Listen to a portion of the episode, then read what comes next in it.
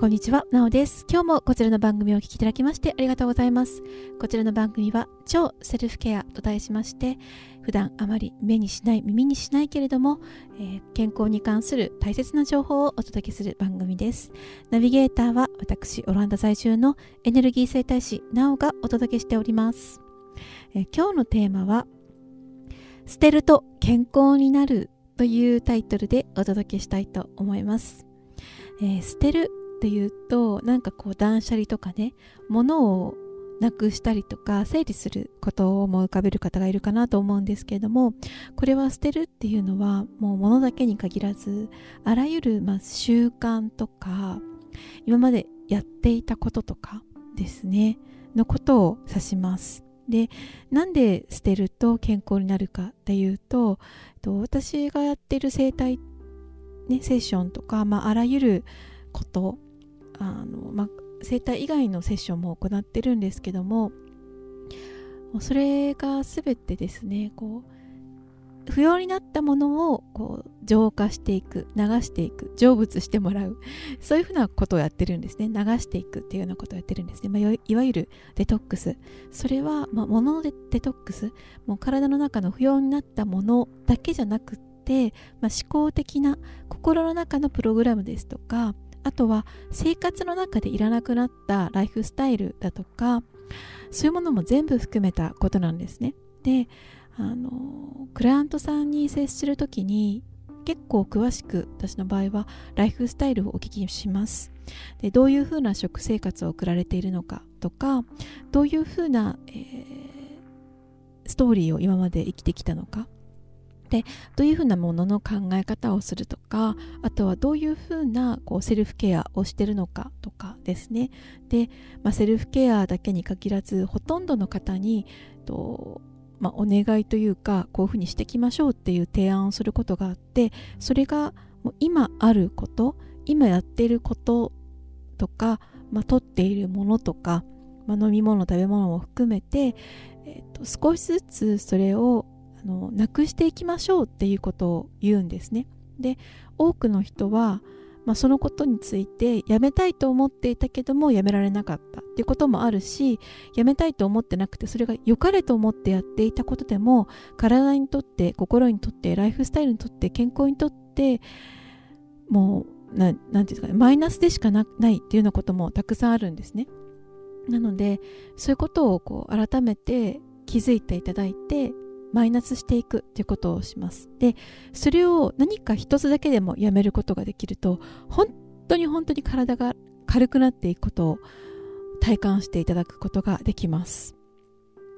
で、でもね、それっていつもいつも同じ毎日を繰り返してると、今普通にやってることが悪いっていうか体にとってあの重たいことだったり負担があることだったりっていうことはなかなか気づけないんですよね。だからこういう私がやってるようなサービスを利用してもらって改めて自分のやってることに気づく。そして本当に自分が良い方向に向かっていくために何ができるかなっていうのを考えるきっかけにしていただく。ということをね続けていっています。で、まあ、分かりやすいところで言うと例えば喫煙とかね。あとはお酒をまあ飲んで飲みすぎているとかそういうケースはちょっとねあのしばらくの間だけでもちょっと控えていただくとかねそういうこともあるんですけども時にはあのご自身が良かれと思ってやってることでもやめていただくことによって、まあ、注力がより働いたりこちらで行っているセッションのがより深くあの作用してくるっていうことがあるんですね。ただこの考え方とかやってる世界とかっていうのは一般的な世界とは真逆なんですよね。なのでなかなか理解していただくことが難しいです。で私もね語彙力も足らないしまだ発信してる内容とか量とかも全然足りないのでまだまだだなっていうのをね日々日々感じるんですけど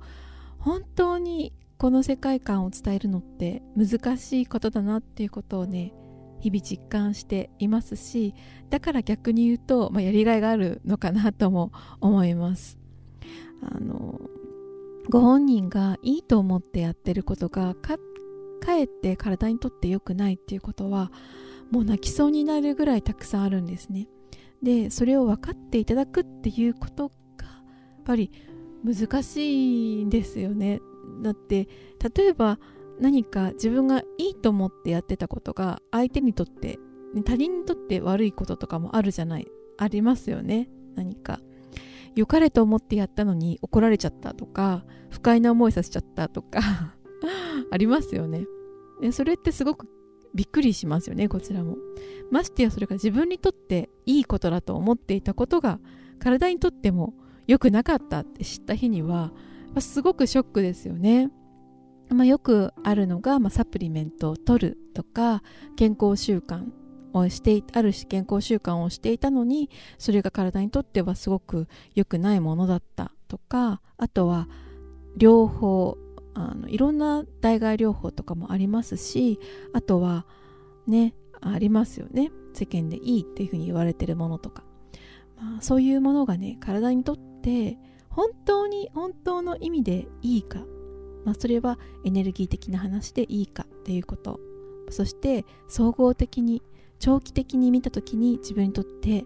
あの循環が高まるものなのか。って考えた時にそうではないかもしれないっていうふうな視点を持つことってなかなか難しいですよね。だけどとっても重要なことですよね。でこれって、ま、健康だとか、まあ、そういう、えーと、治癒力を働かせるっていうことだけじゃなくって生きていく時にとても重要な視点だと思うんですよ。今までこれがいいと思っていたけれども本当にそうだろうかっていうふうな視点ってとても重要だと私は思うんですね。であの盲点ってありますよね。あのストコーマっていうんですかね。スコトーマストコーマ。あの見えていない部分。ね、自分がこういいと思ってやり続けていたこととかが実は自分の人生にとって良くないことだったってことはあるかもしれないですよね。うん、例えば自分が、まあ、人に迷惑をかけないで、えー、自分の考えを、全部あの抹殺してでも他の人を優先した方がいいっていうふうに考えてたとしてしたらでも、えーとじゃあ自分の意見とか自分のあの考えてることとかそういうものが全部ないがしろにされていていざ自分が何やりたいんだろうって考えた時に分かんなくなっちゃったとしたら他の人の意見を優先したりあの尊重したりね他の方に迷惑をかけないっていうことも大事だけれども、まあ、それと同じぐらい自分が考えてることとか自分が何て言うか正しいと思ってることとかそういうことも同じぐらい重要で時にはあのそこっちを優先しなきゃいけない時も時と場合によってはあるかもしれないですよね。だから自分がこれがいいっていうふうに信じていた信じていたことも疑ってみるっていう視点は健全に生きていく上でも大事だなっていうふうに思ってます。で大人になればなるほど自分の考え方とか意見とかやってきたこととかが変えるのがすごく大変になってくるんですよね。ずっとやってきたことだから。だから今までやってきたことに対して疑問を差し挟むっていうことはなかなか少なくなってくると思うんですよね。なので結構クライアントさんでもですねそそれあの何て言うんですかね今の体にとって実はこれが結構マイナスの働きをしていますっていうふうなことを申し上げるとあのえっていうふうなことを言われる方もいます。ええそういうふうに言われたらどうしようっていうような感じで。だから自分で気づくことっていうのはすごく難しいし年齢がいけばいくほどあの、まあ、固定観念だとか思い込みだとかそういうものに支配されてくるんですよね。で私自身もそれあります。もちろん人間だから思い込んでいることとかなので本当に日々日々気をつけていかなきゃいけないなって思うんですね。で体がやっぱり年取ってくると硬くなってきますよね年齢を経るごとに。それと同じようにやっぱり脳とか脳がこう硬くなっていったり萎縮していったりあの血流が悪くなっていったりするっていうことはやっぱ考え方も固まってくるっていうのがナチュラルなことなんですよね。だからそれにこう抗っていくあえてえこれって本当なの？とかえこれって正しいって思ってたけど本当かなっていうのをあえてそういうふうに考えていくっていうのは最強のアンチエイジングじゃないかなっていうのを感じています。年齢がいってもなんか若い人と変わらずお付き合いしたり新しいことにチャレンジしたり偉業を成し遂げてる人たちっていうのは本当に柔軟ですよね。柔軟で謙虚でずっといらっしゃって。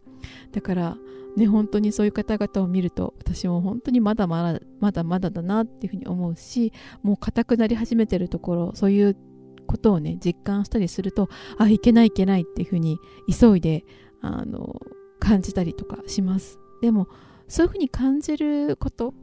うん、自分えここれって本当かな？本当に正しいかなとか、まあ、正しいの基準もどんどん変わりますけれどもやってることに疑問を持つ。えーと、なんかそれ自信がないくて疑問を持つんじゃなくって思い込みを外していく作業っていうことをやっていく、まあ、それ自身が結局健康につながることが多いので、えー、今日はそういうお話をしてみました。